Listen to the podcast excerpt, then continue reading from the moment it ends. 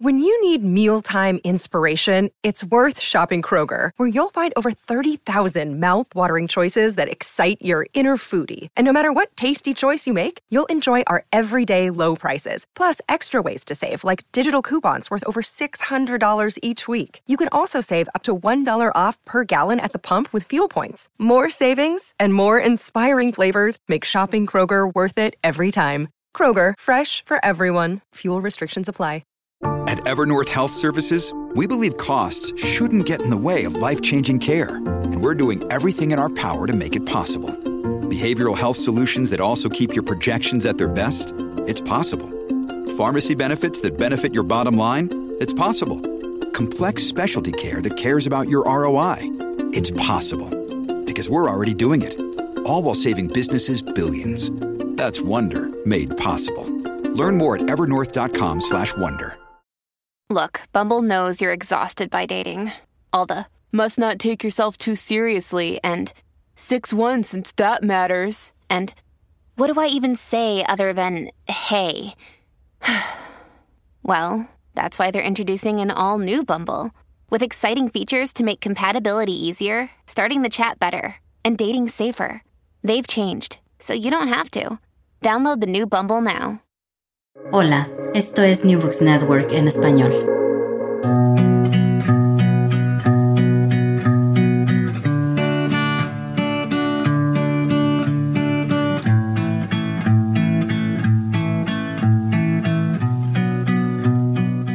La Red de Historia Económica Iberoamericana presenta Tesistas, un podcast dedicado a difundir las tesis doctorales de jóvenes investigadores e investigadoras de la historia económica iberoamericana. Este podcast es conducido por Martín Garrido Lepe, doctor en Historia Económica de la Universidad de Barcelona, y quien les habla, Beatriz Rodríguez Satizábal, doctora en Administración de Queen Mary University of London. Hoy en nuestro episodio de Tesistas, un podcast de la Red Historia Económica Iberoamericana, nos acompaña James Torres, doctor en Historia de Georgetown University y profesor del Departamento de Historia y Geografía de la Universidad de los Andes. James fue recientemente galardonado con el premio Tulio Halperin Dongi para tesis en Historia Económica del periodo precolonial y colonial en la segunda edición del segundo concurso a la mejor tesis de posgrado en Historia Económica de América Latina, otorgado por la Asociación Peruana de Historia Económica en el marco del séptimo Congreso Latinoamericano de Historia Económica. Su tesis, titulada Trade in a Changing World, gold, silver, and commodity flows in the Northern Andes, 1780 eh, eh, to 1840, estudia las conexiones comerciales en el virreinato del Nuevo Reino de Granada, uno de los territorios con mayor producción de oro en el mundo durante la era de las revoluciones. Su investigación combina un conjunto único y amplio de fuentes cuantitativas para analizar la dirección, la magnitud y la dinámica de los flujos interregionales de tres conjuntos de bienes, metales preciosos, plata y oro tanto en lingotes como en monedas, productos básicos domésticos como por ejemplo textiles, manufacturas y dinero en efectivo, y bienes globales como textiles, alimentos y manufacturas de procedencia asiática y europea. En el trabajo se examina cómo la tríada urbana conformada por Bogotá, Popayán y Quito entrelazó un conjunto grueso de lazos comerciales interregionales que abarcaban cinturones mineros, productores de las tierras altas y almacenes en las tierras bajas del Caribe y el Pacífico. James, muchas gracias por aceptar nuestra invitación a presentar tus tesis. Iniciamos entonces con las preguntas. Muchísimas gracias. ¿Podrías contarnos sobre tu trayectoria y cómo llegas a investigar las conexiones comerciales y la moneda en la colonia? Bueno, muchísimas gracias de nuevo, Beatriz, Martín, muchas gracias y agradecer bastante a la red iberoamericana que han hecho un trabajo muy, muy grande en esa tarea de promover las investigaciones en historia económica de América Latina entre jóvenes investigadores. Entonces, muchas felicitaciones y de nuevo, muchas gracias. Bueno, ¿cómo llego al tema de la moneda y de las conexiones mercantiles en la colonia? Es una historia un poco larga, realmente eh, en el pregrado en historia en la Universidad Nacional de Colombia, aquí en Bogotá, eh, había un grupo ya muy añejo de Historia Económica y Social, dirigido por el profesor Heraclio Bonilla. Y bueno, yo tomé el curso en el segundo semestre de, de, mi pregrado en Historia Y de inmediato, pues hubo, me, me, gustó bastante la forma en que la historia económica trataba de no solamente proponer problemas de larga duración, sino también entender un poco pues, los desafíos que tenían las economías latinoamericanas actualmente. Y eh, parte de las respuestas de esos desafíos están sin duda en esa matriz colonial, en esa matriz que se desarrolló durante los tres siglos de presencia española en estos territorios. Y naturalmente, pues habían una serie de investigaciones que, que ya nos habían dado algunas coordenadas sobre eso, pero eran investigaciones que, cuando yo veía mis cursos de historia de Colombia en particular, eh, decían pues que la economía colonial era una economía estática, ¿no? Dijéramos que no habían mercados, que no habían interacciones mercantiles y que la presencia de la moneda era muy baja realmente, es decir, la mayor parte de la población vivía en, un estado de economía natural, eh, ya sea, dijéramos, de autosuficiencia o eh, ya sea, pues, utilizando el trueque. Entonces, esa imagen un poco se contradecía frente a lo que uno veía en el archivo, cuando uno hacía sus trabajos finales en historia, que uno tenía que ir al archivo y uno veía efectivamente pues que realmente no era así, ¿no? que había unas conexiones mercantiles que no se habían estudiado de una manera cuantitativa y que no se había usado la teoría económica eh, y la econometría para un poco organizar esos datos. Entonces, realmente pues llego a esos temas a través del pregrado y sobre todo un contexto un poco más universitario y es el hecho de que la Universidad Nacional atravesó una reforma, una reforma en el 2008, pues digamos que a muchos no les gustó, pero a otros sí nos gustó bastante, porque uno de, las, de los aspectos positivos de la reforma fue que abrió los departamentos de, la diferentes, de las diferentes facultades de la universidad para que los estudiantes pudiéramos no solamente ver clases en otros departamentos, sino también hacer la doble titulación. Yo no alcancé porque, bueno, la reforma pues fue, fue eh, demorada, pues porque hubo protestas y eso, pero sí alcancé a tomar el último semestre básicamente la mayor parte de mis cursos en economía. Entonces eso realmente me dio eh, la formación básica, esa caja de herramientas que necesitaba para empezar a ver esos datos. Entonces esa es básicamente una historia un poquito larga, pero básicamente esa es la forma en que llego a estos temas. Qué buena, qué interesante. Eh, te aprovecho de contar que yo estudiaba Heraclio Bonilla cuando estaba estudiando el pregrado en Chile bueno. Me, llama mucho la atención que tú hayas trabajado con él. Oye, James, em, ¿podrías explicarnos brevemente de qué trata tu investigación y cómo contribuye tu trabajo a la literatura? Muy bien, bueno, mi investigación, yo realmente cuando empecé a trabajar, bueno, dice Martín, nombrando a la Bonilla, realmente mi tesis de pregrado iba a ser sobre los comerciantes, es decir, la idea era hacer una historia un poco económica y social de las conexiones a través de los comerciantes, es decir, hacer un poco, mezclar un poco historia empresarial, mezclar un poco em, historia social también, pero yo rápidamente me di cuenta que cuando yo iba al archivo realmente habían términos que yo no conocía. Entonces, por ejemplo, no sabía que era un doblón, no sabía que era un cuartillo, no sabía cuando ellos hablaban de rédito o tasa de interés a qué se referían, cuando ellos hablaban de premio. Entonces son em, conceptos que efectivamente tocaba primero asentar, es decir, establecer, bueno, cuál era la oferta monetaria que circulaba, qué tipo de productos circulaban, eh, y bueno, dijéramos, eh, pues la literatura hasta ese momento, como les decía, pues era muy reducida, ¿no? porque esa visión un poco que salía de las fuentes cualitativas, eh, sobre todo decimonónicas de la economía colonial, pues nos decían que pues era una empresa quijotesca realmente hacer eso, porque realmente no íbamos a encontrar nada. Entonces, bueno, en esas investigaciones, pues eh, tuvimos la oportunidad de empezar a recabar la información de alcabala y aduanas de las diferentes ciudades del virreinato, no tanto las aduanas marítimas, sino las aduanas interiores, de Bogotá, de Popayán y Quito. Entonces, em, con esa riqueza, entonces, dijéramos, ya ahora sí ya teníamos la, la, la base empírica para realizar efectivamente, dijéramos, de una manera robusta, empezar a hacernos preguntas, pues guiadas por la teoría económica, pero que nos permitieran pues dar unas opiniones informadas. Entonces, eh, ahí llega con el problema de mi tesis, ¿no? Yo empecé, dijéramos, a hacer un par de artículos antes de mi tesis doctoral sobre la función de Bogotá, como Bogotá efectivamente, Santa Fe de Bogotá, ah, llamemos Bogotá para que nos entiendan aquí todos, pero en ese entonces era Santa Fe de Bogotá. Eh, entonces Bogotá pues tenía una centralidad porque era el centro de distribución que conectaba las zonas mineras con las zonas agropecuarias. Entonces había una especialización regional importante. Más o menos en la literatura lo sabíamos, eh, pero realmente si ustedes analizan eh, las respuestas que dan generalmente historiadores y científicos sociales de por qué Bogotá pues tiene esa centralidad en Colombia, es básicamente por la presencia del gobierno, ¿no? Pero realmente no, tiene una función comercial y la tuvo desde, digamos, de los primeros momentos de la colonia, de esa red de distribución y aquí, digamos, Bogotá funcionaba como un gran almacén. Entonces, en la tesis doctoral, eh, lo que yo trato de hacer es entender esas conexiones interregionales a través de dos grandes flujos, eh, como tú decías en el resumen de la, de la, de la presentación. Flujos de oro y plata, por una parte, es decir, la gran pregunta de a dónde venían y a dónde iban las monedas de plata y oro que se emitían en la Nueva Granada y también que entraban a la Nueva Granada a través del comercio intracolonial y por otra parte los flujos de mercancías domésticas, principalmente textiles y bienes agrícolas comerciales como el azúcar, el cacao y los bienes europeos, es decir, particularmente textiles eh, linos de origen particularmente francés y del centro de Europa, eh, y también, por supuesto, textiles de origen asiático. Entonces, éramos, ese es como el objetivo de la investigación, tratar de medir la dirección, tratar de medir el volumen eh, y tratar de medir eh, eh, también el nivel de interconexión de las diferentes regiones que constituían el antiguo virreinato.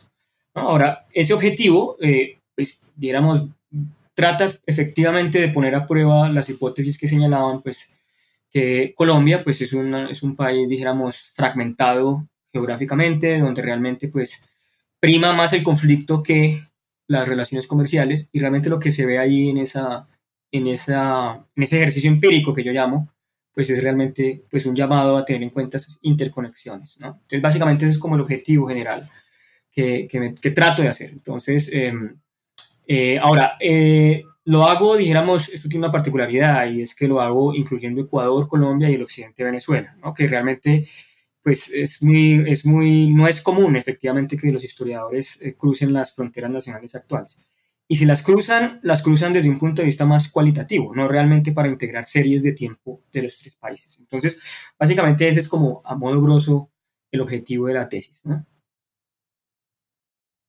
Una palabra que escuché bastante desde que te ganaste el premio de personas que te conocen y han leído tu tesis es la palabra impresionante.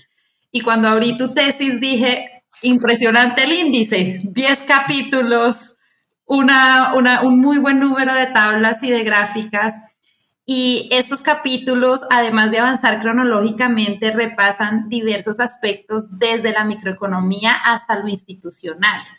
Y quisiera que nos contaras un poco a qué se debe esa, esa elección que hiciste. Muy bien, bueno, realmente, pues como siempre pasa, hay un aspecto universitario, pues yo, o sea, tuve la suerte de que durante la pandemia pues yo ya tenía toda la información, ¿verdad? Yo no iba a incluir los 10 capítulos, realmente iban a ser 8 eh, originalmente. Eh, pero la cuestión de la pandemia, pues, me favoreció en el sentido que, pues, me permitió sí o sí tener que concentrarme en procesar toda la información que tenía, organizarla y sobre todo, dijéramos, hacer un poco el análisis un poco simétrico entre los dos grandes grupos de, de, de mercancías, es decir, los metales y las mercancías europeas y las mercancías locales. Entonces, eh, pues la pandemia me permitió hacer eso, pero como tú dices, eh, digamos, pues fue un trabajo hercúleo, ¿no? Digamos, porque la mayor parte de los capítulos, pues son, digamos, análisis, eh, pues basados en, digamos, una base de datos grande que ya venía recolectando hace bastante. Ahora, ¿cómo yo organicé la tesis? hay un capítulo general introductorio, tratar de poner un poco la Nueva Granada en este contexto, ¿no? En el contexto global. y sobre todo también ponerlo en el contexto del Imperio Español porque dijéramos siempre la Nueva Granada se ve como un territorio marginal. Y lo ven como un territorio marginal porque utilizan las eh, series del fisco de la Real Hacienda para pues, medir su importancia económica. Y lo que pasa es que la Nueva Granada gozaba demasiados privilegios. Es decir, las tasas impositivas de las alcabalas, por ejemplo, eran infinitamente más bajas que las, por ejemplo, las que se cobraban en Nueva España, las que se cobraban en los Andes centrales. Y naturalmente, pues eso eh, eh, pues nos llevaba a nosotros que estábamos viendo flujos que la Real Hacienda no estaba efectivamente, eh, que no estaba taxando, no estaba, no estaba percibiendo en sus cuentas. Entonces, naturalmente, pues teníamos que buscar nuevas fuentes para empezar, digamos, un poco a integrar eso. Y nosotros veíamos también algo y es que la oferta monetaria del nuevo reino de Granada, la mayor parte de monedas de plata, pues eran monedas peruleras, que venían de Potosí y de Lima, y monedas de cruz mexicanas. Entonces, nosotros decíamos, bueno, ¿cómo sacan esos miles de millones de pesos que circularon, digamos, ¿por qué llegaba a la Nueva Granada? ¿Por qué la Nueva Granada, si se supone que era una economía más o menos aislada de las redes del imperio, eh, cómo llegaron esas, esas, esos metales efectivamente a circular? Entonces, eh, la tesis efectivamente entonces empieza a ubicar, digamos, desde un punto de vista agregado para introducir a aquellos que no sepan del nuevo reino. Después se analizan las fuentes, hay un capítulo dedicado exclusivamente a, a ver cómo nosotros eh, manejamos el asunto de las alcabalas, el asunto de la casa de la moneda. Entonces eh, hay un capítulo metodológico y ya vienen entonces capítulos temáticos. uno sobre la circulación de metales, lo que es el bimetalismo. Más adelante hablaremos sobre eso pero básicamente explora un poco pues esa interacción de la Nueva Granada, productora de oro, con los grandes productores de plata. Eh, viene capítulos temáticos sobre la circulación de bienes extranjeros, entonces también, digamos, eh, un poco se, se, analiza hasta qué punto, pues eso que llamamos monopolio español, qué tipo de, de, de, consecuencias económicas, externalidades negativas traía sobre la economía doméstica, y pues un capítulo dedicado a eh, pues los bienes domésticos, particularmente lo que son textiles de la tierra que llamaban, y pues por supuesto los bienes agrícolas comerciales. Y la segunda parte de la tesis repite el mismo ejercicio para después de 1810. Entonces, em, la idea era hacer una simetría para soldar ambos periodos y ver la transición de la colonia a la república de una manera más homogénea, ¿no? Porque pues realmente, pues anteriormente las investigaciones tienden a quedarse en 1810 y empezar en 1810. Entonces, básicamente los 10 capítulos tratan de hacer eso, digamos, tratar de ofrecer temáticamente al lector, digamos, eh, a través pues, de una discusión metodológica eh, hasta cierto punto novedosa, pero que bebe, dijéramos, de, muchas investigaciones anteriores, eh, pues para entender todo este periodo, esta transición en los tres países, ¿no? Ese es, la, ese es como el, el sentido de organizar los capítulos de esa manera. Genial. Em, oye, James, eh, uno de los aportes de tu tesis es la mirada sobre la producción y circulación de piezas eh, auríferas en una economía atlántica global que se movía básicamente en plata. Entonces, ¿cómo dialogas con las miradas tradicionales de la historiografía de América Latina enfocada sobre la plata? Y en este mismo sentido, ¿por qué es importante dejar de lado las fronteras políticas y los cortes temporales tradicionales y realizar un abordaje territorial más amplio? Es una gran pregunta, es una gran pregunta porque yo creo que la literatura, y esto, eh, historiadores economistas como Finley Ruberg eh, y varios historiadores lo han dicho muy bien, se trata muchas veces de, de, que la literatura ha confundido magnitud con relevancia, ¿no? es decir, nadie va a negar efectivamente que pues la gran cantidad de flujos globales eh, hasta el siglo XIX eran pues lubricados por la circulación de plata porque las dos grandes economías de la época China e India efectivamente pues estaban jalonadas por un patrón plata y por otra parte pues los grandes productores de América Latina, eh, la Nueva España y los Andes centrales pues producían esencialmente plata. Entonces, y éramos claros, si uno pone en la balanza la producción de ambos metales, pues la producción en quantum y en valor eh, tiende a ser mucho más alta en el caso de la plata, por obvias razones, ¿no? Pero eso no se nos olvida un poco que realmente el sistema de intercambios global era, al menos en la zona atlántica, era un sistema bimetálico. Y esto es importante porque, digamos, la literatura, eh, última, eh, la, literatura reciente sobre la historia monetaria ha hecho un poco énfasis en eso, es decir, que no se pasa de un patrón plata en los siglos XVII, XVIII a un patrón oro en el siglo XIX, sino efectivamente ahí es una transición ahí de un sistema bimetálico a nivel global. ¿no? Entonces, lo que llama Mark Flandreau pues eh, el bimetalismo internacional, ¿no? Así que en la segunda mitad del siglo XVIII y en la primera mitad del siglo XIX, pues dijéramos, eh, funcionaba a través del flujo de metales entre tres bloques. Un bloque oro, anulado por Gran Bretaña, que desde principios del siglo XVIII estaba de facto en un, patrón oro, pues un patrón plata, India y China, y un patrón bimetálico, que se nos olvida que estaba el Imperio Español, el Imperio Español emitía monedas de los dos metales, y particularmente Francia. ¿no? Entonces, que funcionaban como esos engranajes que conectaban estas economías. Entonces, naturalmente, eh, en la segunda mitad del siglo XVIII, pues la Nueva Granada gana una relevancia cada vez más importante porque eh, pues la producción aurífera en Brasil decae en la segunda mitad del siglo XVIII, la producción del occidente de África cae también y la Nueva Granada es la que empieza efectivamente a generar pues estos medios de pago eh, en oro que son muy importantes para determinadas áreas del sistema atlántico, ¿no? particularmente aquellas controladas por la Gran Bretaña. Eh, y hacia 1800, que es el periodo, dijéramos, culmen de la Nueva Granada, pues la Nueva Granada es el principal productor de oro del mundo. Eh, entonces, eso le da una centralidad muy importante. Entonces, a nivel global, uno ve esas interacciones que no las vemos a través de la intermediación española, como les decía. Si tú vas y revisas la información fiscal española, tú no ves eso, tú no ves esos flujos. Tienes que efectivamente mezclar fuentes para recabar un poco, oiga, el oro de la Nueva Granada, ¿para dónde va? ¿No? Porque, digamos, generalmente ese es de las, de las grandes eh, enigmas que hay, ¿no? Pensamos que realmente el oro va hacia España cuando no es así. Entonces, cuando nos preguntamos eso, ¿a dónde va el oro? Ahí la Nueva España y Perú, particularmente Lima, pues entran ahí y después más adelante, después de la independencia de Valparaíso, eh, empieza a ser muy importante porque nosotros veíamos eh, en la información de correos, que fue la información que usamos para tratar de medir estos flujos, pues que Lima era una receptora impresionante de oro que se producía en la Nueva Granada. Entonces, ¿por qué? ¿No? Es decir, rarísimo porque nosotros siempre miramos esa Cartagena, ¿no? Cartagena es nuestro puerto principal, pero las conexiones con el Pacífico vía Quito son muy, muy grandes. ¿no? Entonces, ahí es donde nosotros nos empezamos a preguntar, bueno, empecemos a entender la microeconomía de esto a través de los comerciantes, cómo funcionaba esto, y lo que realmente es que había unos flujos bimetálicos, es decir, salía oro de la Nueva Granada hacia la Nueva España, ya les voy a decir por dónde, y hacia Lima, y hacia el Pacífico, y entraba plata perulera, como les decía, y plata mexicana, ¿no? Ahora, aquí hay que tener cuidado porque cuando hablamos de plata, realmente estamos hablando de una constelación de monedas de diferentes tipos. Es decir, la moneda de gran calidad, los mexicanos, los nuevos hispanos no las mandan a la Nueva Granada, ni mucho menos. Esa va para China, ¿no? Para el comercio, dijéramos, internacional. Mandan monedas de una baja calidad, mucha macuquina, que pues la Nueva Granada pues absorbe, ¿no? Y, digamos, contrario a ese flujo de plata, pues valora. Entonces, al Pacífico, entonces va Quito, por eso, dijéramos, es importantísimo incluir, cuando nosotros hablamos del nuevo reino de Granada, es importante incluir a Quito más allá de, pues, de todos los debates que hay sobre eso. Eh, y la otra porción es Maracaibo. Maracaibo es uno de los grandes puertos que conecta a la Nueva Granada con la economía mundial y por ahí también va oro, entra plata mexicana, particularmente la exportación de cacao. A nosotros se nos suele olvidar que esa zona, realmente la, exportación de cacao de Maracaibo depende de la exportación de cacao en, los valles de Cúcuta y esa es la gran cantidad de cacao que se consume en Nueva España. Es decir, cuando uno le dice a los hispanos, no, la mayor parte de ese, de ese cacao venía de los valles de Cúcuta que pertenecía al nuevo reino de Granada. ¿no?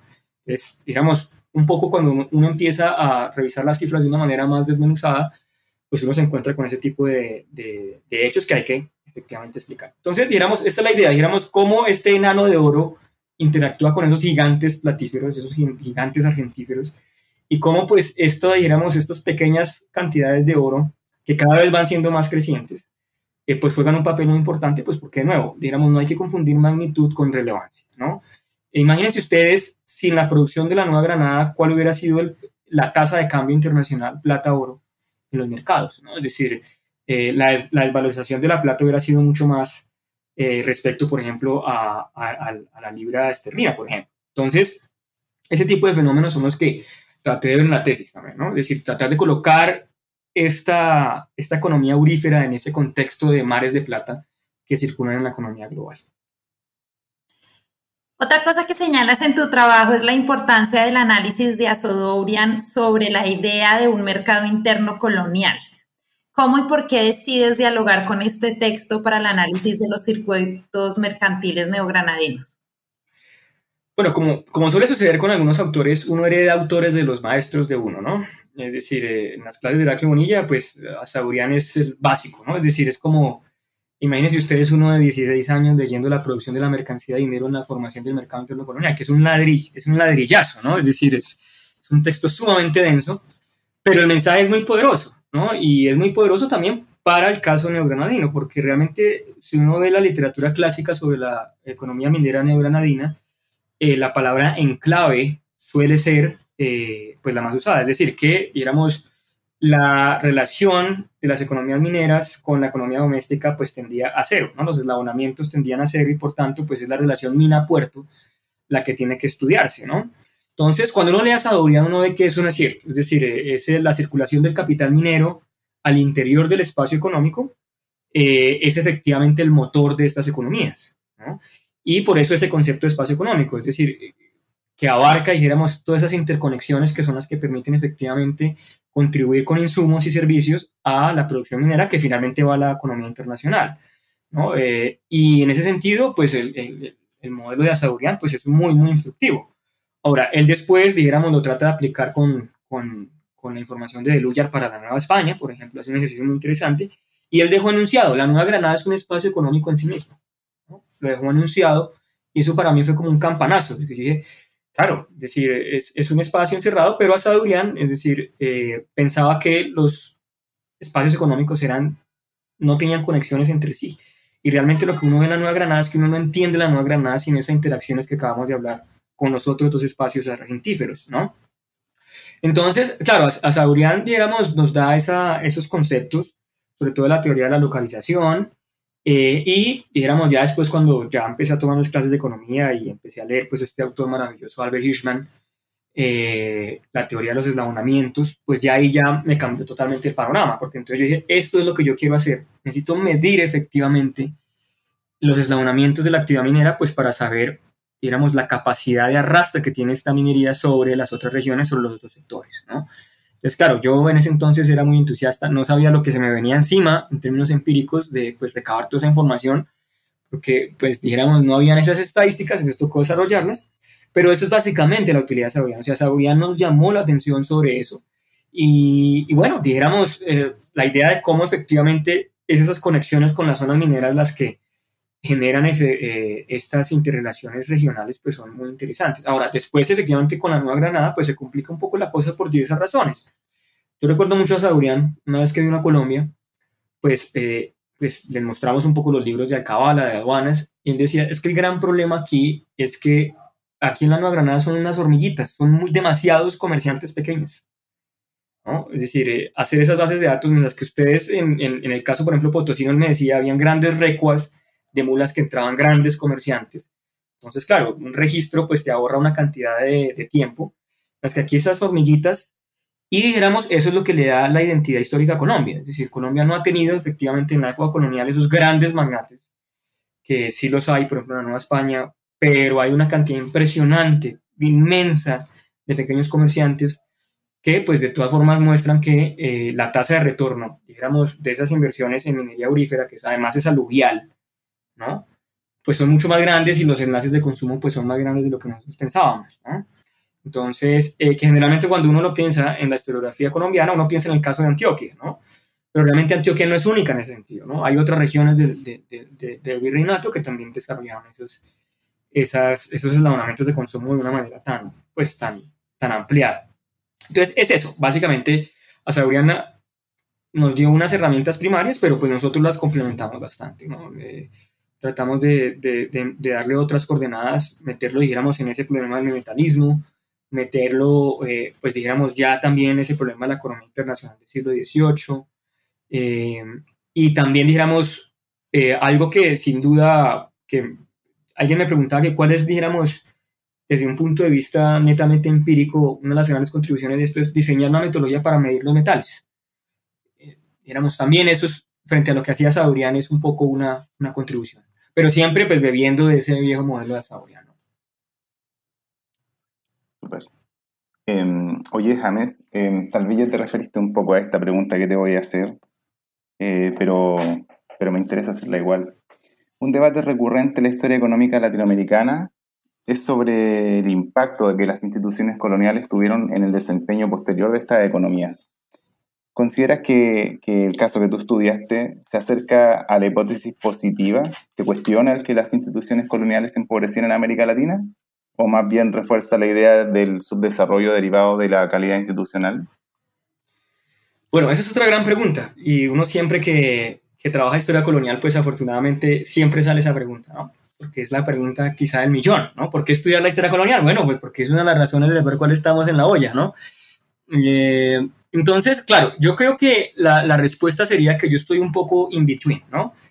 Eh, porque yo, digamos, este ejercicio empírico un poco está, digamos, en esa idea, por ejemplo, de Rafael Dobado, que me ha parecido muy positiva, de efectivamente empezar a medir eh, la calidad de vida y el desempeño económico, pues de, de, un punto de vista mucho más empírico, mucho más consistente de las colonias españolas frente a los otros mercados internacionales, ¿no?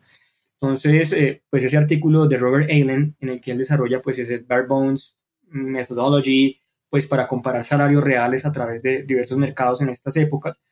Eh, Robert Allen, eh, curiosamente, él incluye Ciudad de México, Potosí y Bogotá, ¿no? que es muy, muy, muy interesante. Es decir, los economistas han metido Bogotá ahí de una manera que los historiadores no lo hacen. ¿no? Cuando ustedes ven, abren un manual de historia, de historia colonial escrito por historiadores, Bogotá aparece pues la periferia la periferia. Pero realmente los economistas tienen algo muy interesante, es que como les interesa a largo plazo, pues ustedes ven que pues, eh, eh, pues Colombia es hoy la tercera economía más grande de América Latina, ¿no? Entonces, y eso no, dijéramos, no surge de un día para otro, sino Colombia efectivamente ha desarrollado su, eh, sus mecanismos propios de crecimiento económico frente a, por ejemplo, Brasil, México y Argentina. Entonces, claro, dijéramos, yo estoy en esa tradición un poco empírica de, oiga, coger la metodología de Allen un poco, eh, complementarla con lo que hace Dobado, es decir, ser más cuidadoso, por ejemplo, en la cantidad de carne, en fin, hay una parte ahí metodológica muy fina para mostrar efectivamente pues, que la calidad de vida no era tan baja como se suele pensar eh, eh, utilizando fuentes cualitativas o las, los cálculos de Allen, ¿no?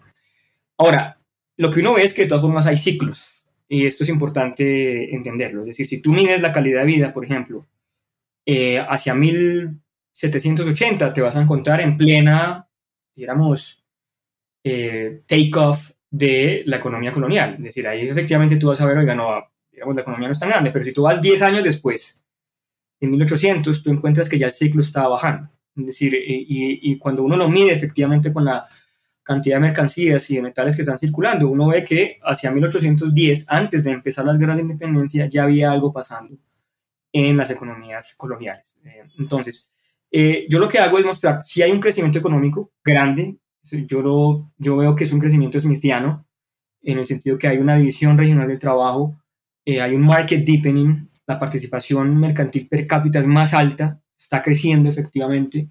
También hay market widening, es decir, la cantidad de productos que se están transando es mucho más grande.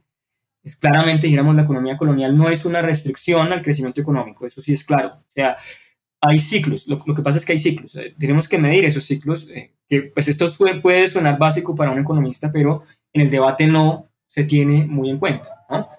Entonces, em, ahora, ¿qué es lo que pasa con la independencia? La independencia, que es la otra parte del debate, es decir, los otros historiadores, por ejemplo, Leticia Arroyo, ¿no? Eh, eh, Haber, ¿no? que le dan, digamos, un peso más grande a lo que pasa después de la independencia. Es decir, el costo de la independencia es sumamente alto. Eso sí, no hay, ahí no hay, dijéramos, discusión. Eh, la cuestión es que, ¿cómo medirlo? No? Generalmente lo tratan de medir ellos con análisis muy agregados del Producto Interno Bruto, que para empezar la discusión está muy bien. Yo no tengo nada con medir. Hay historiadores que son muy cascarrabias y dicen, no, pero usted cómo va a medir el Producto Interno Bruto de esa manera. Pues cuando no hay estadísticas fuertes, yo no le veo ningún problema, pero el problema es quedarse ahí. ¿no? Entonces, ya con análisis sectoriales ya más robustos, pues uno puede efectivamente decir, oiga, la independencia fue lesiva o no fue lesiva. Ahora, ¿qué partes negativas definitivamente tiene la economía colonial? Sin duda las restricciones. Es decir, si uno analiza las restricciones a nivel internacional, lo que uno encuentra tan pronto eh, se cae el sistema imperial es sin duda una ampliación impresionante de las importaciones, una ampliación impresionante de las variedades transadas. Digamos, hay, un, hay una ganancia neta de habernos zafado de esa herencia colonial, sin duda, comercial colonial, sin duda, pero em, de todas formas se perdió el orden institucional un poco. Em, yo diría que yo estoy un poco in between, ¿no? Yo soy un poco más un llamado antes de lanzar un veredicto hoy, 2022, me parece que necesitamos más información sectorial para, y más información de ciclos que nos permitan efectivamente entender las fuentes de crecimiento durante el periodo colonial, las fuentes de crecimiento durante el siglo XIX, pero también las restricciones en ambas partes. ¿no? Entonces yo, dijéramos, soy un poco eh, más cauto en ese sentido. ¿no? Eh, antes de, casarme con alguna de las dos posiciones, hago un llamado más a un análisis empírico, pero un análisis empírico informado, unas coordenadas teóricas eh, comparativas que nos permitan efectivamente pues, dar respuesta a ese gran problema. ¿no? James, en tu, en tu tesis eh, señalas que tuviste que lidiar con tres complicaciones. Una, los bordes, los bordes nacionales actuales. Otro, el impacto cronológico del periodo 1808 a 1810. Y el tercero, la, la marginalidad historiográfica del caso escogido. ¿Qué lecciones rescata sobre la especificidad de la historia económica latinoamericana? Y si lo estudiado cuestiona los supuestos existentes sobre esto. Bueno, eh, muy bien. Yo, creo que, digamos, esos tres grandes vacíos que yo, o más que vacíos, problemas efectivamente que yo veía, em, pues a mi, modo de ver, pues habían ocultado pues grandes betas de análisis que no las hacíamos, o sea, no, no, realmente no había cómo hacerlas. Y, quisiera empezar con ese de las fronteras nacionales actuales. Y aquí pues vuelvo un poco a Saurián. Saurián nos enseñó efectivamente que si íbamos a estudiar el espacio económico, en el caso del Perú, pues teníamos que ir más allá, dijéramos, de las fronteras actuales de Bolivia, de Perú, de Chile, del interior de Argentina. En el caso de la Nueva Granada nunca se había hecho eso, es decir, claro, algunos historiadores lo, habían, digamos, estudiado Ecuador, efectivamente, habían estudiado pues las conexiones de Ecuador, sobre todo la producción de carne, por ejemplo, eh, pero realmente hablar del nuevo reino de Granada siempre se piensa que es el actual Colombia y no, digamos, el nuevo reino de Granada comprendía la audiencia de Quito, comprendía Panamá y comprendía algunos territorios del occidente de Venezuela. E incluso cuando se crea la Capitanía General de Venezuela, eh, las conexiones de entre Maracaibo y, digamos, Mérida e incluso más adentro Trujillo, pues son muy grandes, son muy robustas con lo que es el actual eh, Colombia. Entonces, claro, el desafío es grande porque una cosa es decirlo, ok, vamos a estudiar los tres países. Eh, Panamá yo lo dejé por fuera, ya voy a decir porque, digamos, eh, uno tiene que acabar la tesis en algún momento y no, pues decir, ya 10 capítulos, 800 páginas, no podía meterse Panamá. Pero, dijéramos, claro, la información para las tres regiones pues es bastante grande, porque eran mercados relativamente grandes, pero cuando yo empecé efectivamente a revisar la información alcabalatoria de las tres regiones, pues dijéramos, la imagen que uno tiene de estas economías es extraordinariamente distinta. Les voy a poner dos ejemplos. El primero, que es muy, muy importante, que tiene que ver con la idea de que después de la independencia, pues toda la producción de oro del occidente entró en una crisis eh, tremenda, ¿no? Eh, entonces, claro, si uno lo mide desde fuentes de Popayán y desde fuentes de Bogotá, eso es cierto. Es decir, la producción de Chocó, del sur de Chocó, la producción del Cauca, la producción de barbacoas, pues realmente disminuye. Pero claro, lo que no se tiene en cuenta es que cuando Quito, cuando Ecuador se independiza, de Colombia, de la República de Colombia, la así llamada Gran Colombia, eh, ellos crean su propia casa de moneda y empiezan, digamos, a generar sus fundiciones para traer todo el oro al occidente. Entonces, claro, cuando uno empieza a ver eso y ese oro no se queda en Quito, sino va efectivamente a Valparaíso, cuando uno empieza efectivamente a medir eso que está yendo al sur, pues la contracción minera no es tal, no es tan grande, ¿no? Eh, y eso uno solamente lo ve si uno va más allá de las fronteras nacionales actuales. Segundo ejemplo, el caso de Quito, la famosa, eh, la famosa eh, crisis de la sierra en el siglo XVIII. ¿no? Realmente los historiadores ecuatorianos tienden a mirar más hacia Potosí, hacia Lima, eh, porque ven en el norte que es una economía muy pequeña, ¿no? que no es, tan, no es tan cierto. ¿no? Entonces, la invitación es ahí, no señora, hay que mirar de una manera bifronte, es decir, hay que mirar porque los dos circuitos se complementan. Es decir, hay un circuito argentífero que va hacia el norte y un, circuito aurífero que va hacia el sur. Y únicamente al pasar de nuevo las fronteras nacionales actuales es uno entiende esos circuitos. Y uno entiende el por qué, por ejemplo, Popayán decae tanto después de la independencia, más que el conflicto, es la pérdida de las conexiones con Quito. Es decir, y fue un, problema recíproco, porque Quito también pierde bastante. Entonces, eh, y como ese hay muchos ejemplos en la tesis. El caso de Maracaibo, por ejemplo. Si uno entiende Maracaibo sin las conexiones con Bogotá, sencillamente uno no entiende esa, esa capacidad que tiene Maracaibo para competir con Caracas y Puerto Cabello eh, y con La Guaira, si uno no analiza esas conexiones. Entonces, eso por una parte. Ahora, la marginalidad, como les decía, siempre de las cosas que uno veía en la universidad cuando uno veía historia colonial, era que le decían, bueno, no, estamos aquí hablando de la periferia de la hiperperiferia. Es decir, estamos viendo este curso pues porque nacimos en Colombia hay que estudiar algo de lo que pasaba en la moda colonial en Colombia, pero realmente eso no es importante, pues porque Colombia no era importante. Es decir, nos interesa si acaso a los colombianos y ya. Entonces, claro, eh, y ellos pues no es que estuvieran equivocados pues porque sí, sino porque realmente ellos comparan efectivamente los tres virreinatos y después los cuatro virreinatos en los que del, Río de la Plata a partir de la información fiscal del Imperio Español. Pero cuando uno empieza, digamos, a, de nuevo, a revisar esas cuentas, pues uno se encuentra pues, que la Nueva Granada era un virreinato muy especial. Es decir, eh, eh, los impuestos que se cobraban eran diferentes, las autorizaciones para exportar oro en barra eran mucho más laxas, y no porque hubiera más contrabando, sino porque legalmente se permitía. Eh, es decir, los virreyes veían bien eso, ¿no?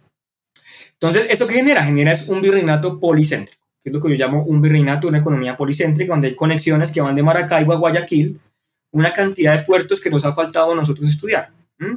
Entonces, eso generalmente, pues, eh, eso ya una vez empieza a recopilarse en informaciones estadísticas sobre eso, pues uno ve que pues la Nueva Granada no es tan periférica como se suele señalar. Y el último es naturalmente el problema de 1808-1810.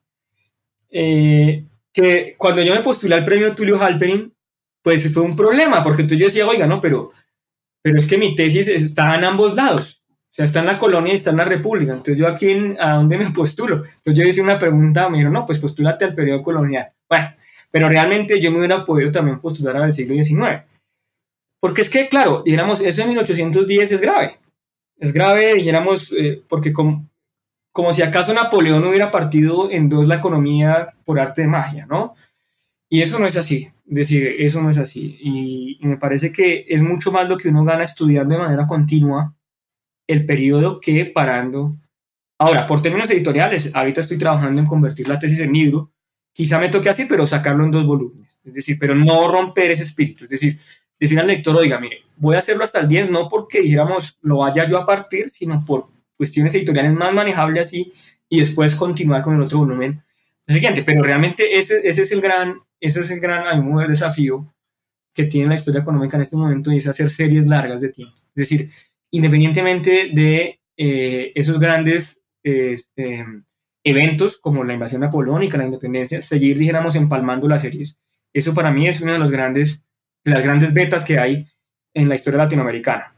No solamente para Colombia, sino México, Perú, eh, conozco un poco menos el caso de Chile, eh, pero realmente eh, lo que uno es hace falta, éramos soldar series, y éramos continuas. Eso sí me parece también que se requiere hacer.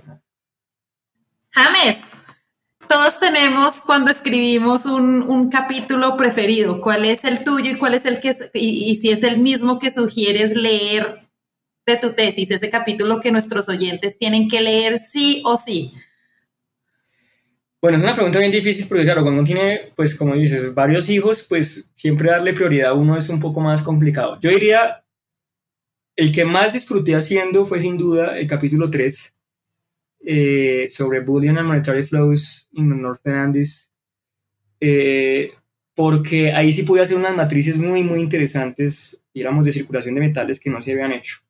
Entonces, para mí ese trabajo condensa un poco, ese capítulo condensa un poco, pues, el espíritu de la tesis. Es decir, el tipo de hipótesis, el tipo de ejercicios que se hacen para poner a prueba esas hipótesis y el tipo de fuentes que se usan, me parece que hay, digamos, un lector ocupado que diga, bueno, ¿cuál es el capítulo? Yo diría que es el capítulo tercero, ¿no? Ahora, como es un capítulo, como es una tesis que, como tú me preguntaste al principio, digamos, tiene una variedad temática y cronológica, eh, naturalmente una persona interesada en la historia del consumo o en la historia, por ejemplo, de eh, la historia política, pues más bien les interesará el capítulo cuarto, donde analizo, pues, dijéramos, todas las matrices del sistema comercial de, em, de bienes asiáticos europeos, o el capítulo 8, donde hago lo mismo para después de la independencia, y aquellos, por ejemplo, interesados en la agricultura, en la tenencia de la tierra, en, por ejemplo, temas de eh, circulación y consumo de bienes domésticos, eh, sin duda el capítulo 5 o el capítulo 10, ¿no? donde viéramos hay unas discusiones pues eh, bastante robustas sobre pues el, comercio entre las tierras altas y las tierras bajas, entre los cinturones mineros y las zonas agropecuarias. Entonces, dijéramos, la pregunta, la respuesta corta sería el capítulo 3, pero advirtiendo al lector que hay una variedad temática que, dependiendo de su gusto, pues puede eh, empezar, digamos, para usar la, la palabra Saurian como hormiguita, a mirar los diferentes capítulos de la tesis. Súper. Eh, oye, James, y con esta, con esta pregunta iríamos finalizando esta entrevista. Eh, nos gustaría hacerte una pregunta más bien dirigida a los jóvenes investigadores e investigadoras que estarán escuchando esta conversación. Em, tu tesis tiene más de 800 páginas. Trata un tema que, como nos has relatado, no fue fácil de analizar, ya sea por las dificultades para acceder a las fuentes o por las eh, dificultades metodológicas o por lo mismo de la marginalidad historiográfica que tú nos señalabas, etc. Entonces, la pregunta sería, ¿qué consejo le darías a, estos investigadores que están escribiendo su tesis y que pueden enfrentarse a este tipo de problemas? O sea, ¿cómo haces para escribir más de 800 páginas, eh, terminarla bien, ganarte un premio a la mejor tesis doctoral, a sacar todo esto adelante? ¿Qué consejo le darías?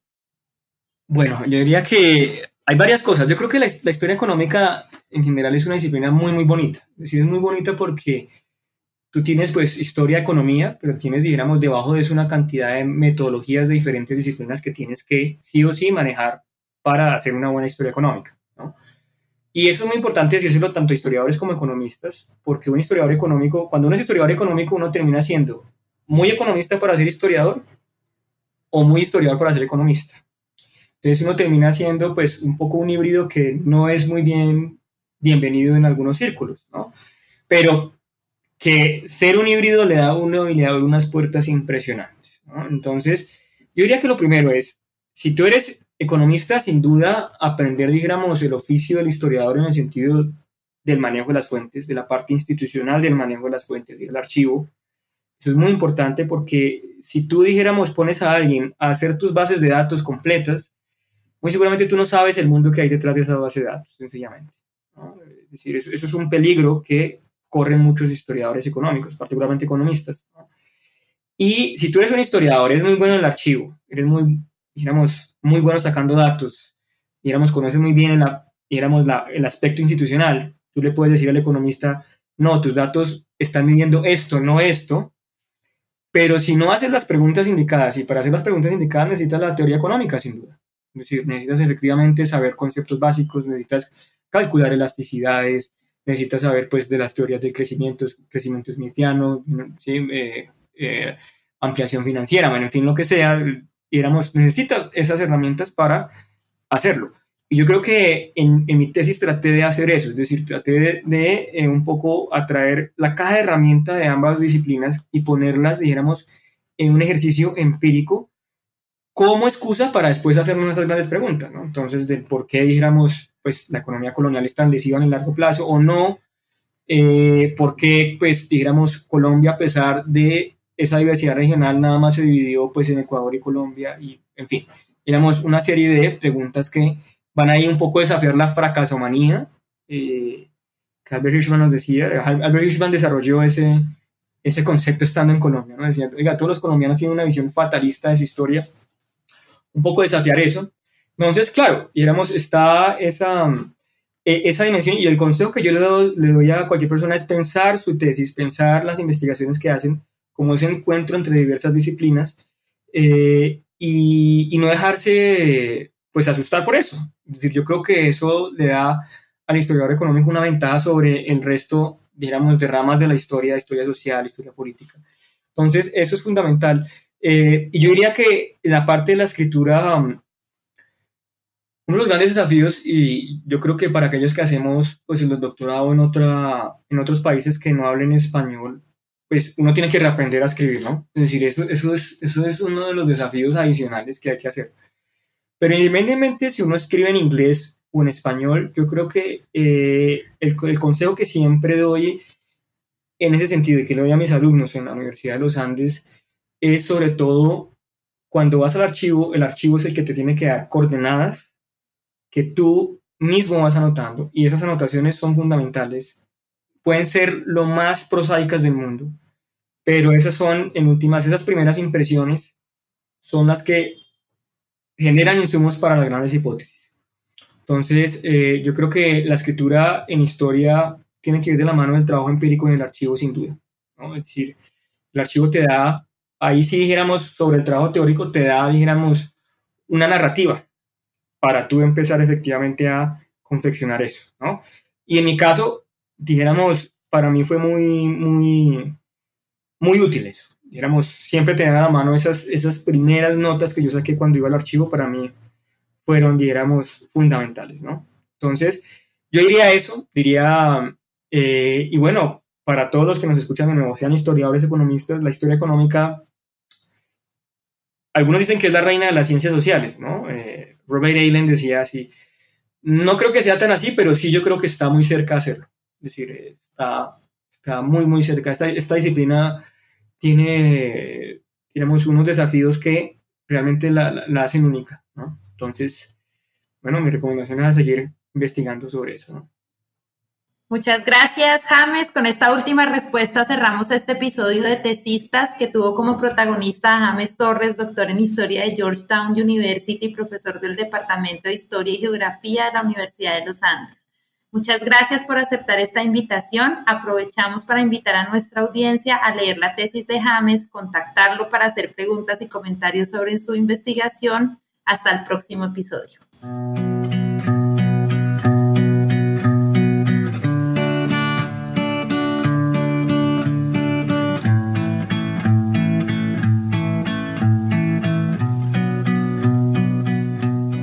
Gracias por escuchar New Books Network en español.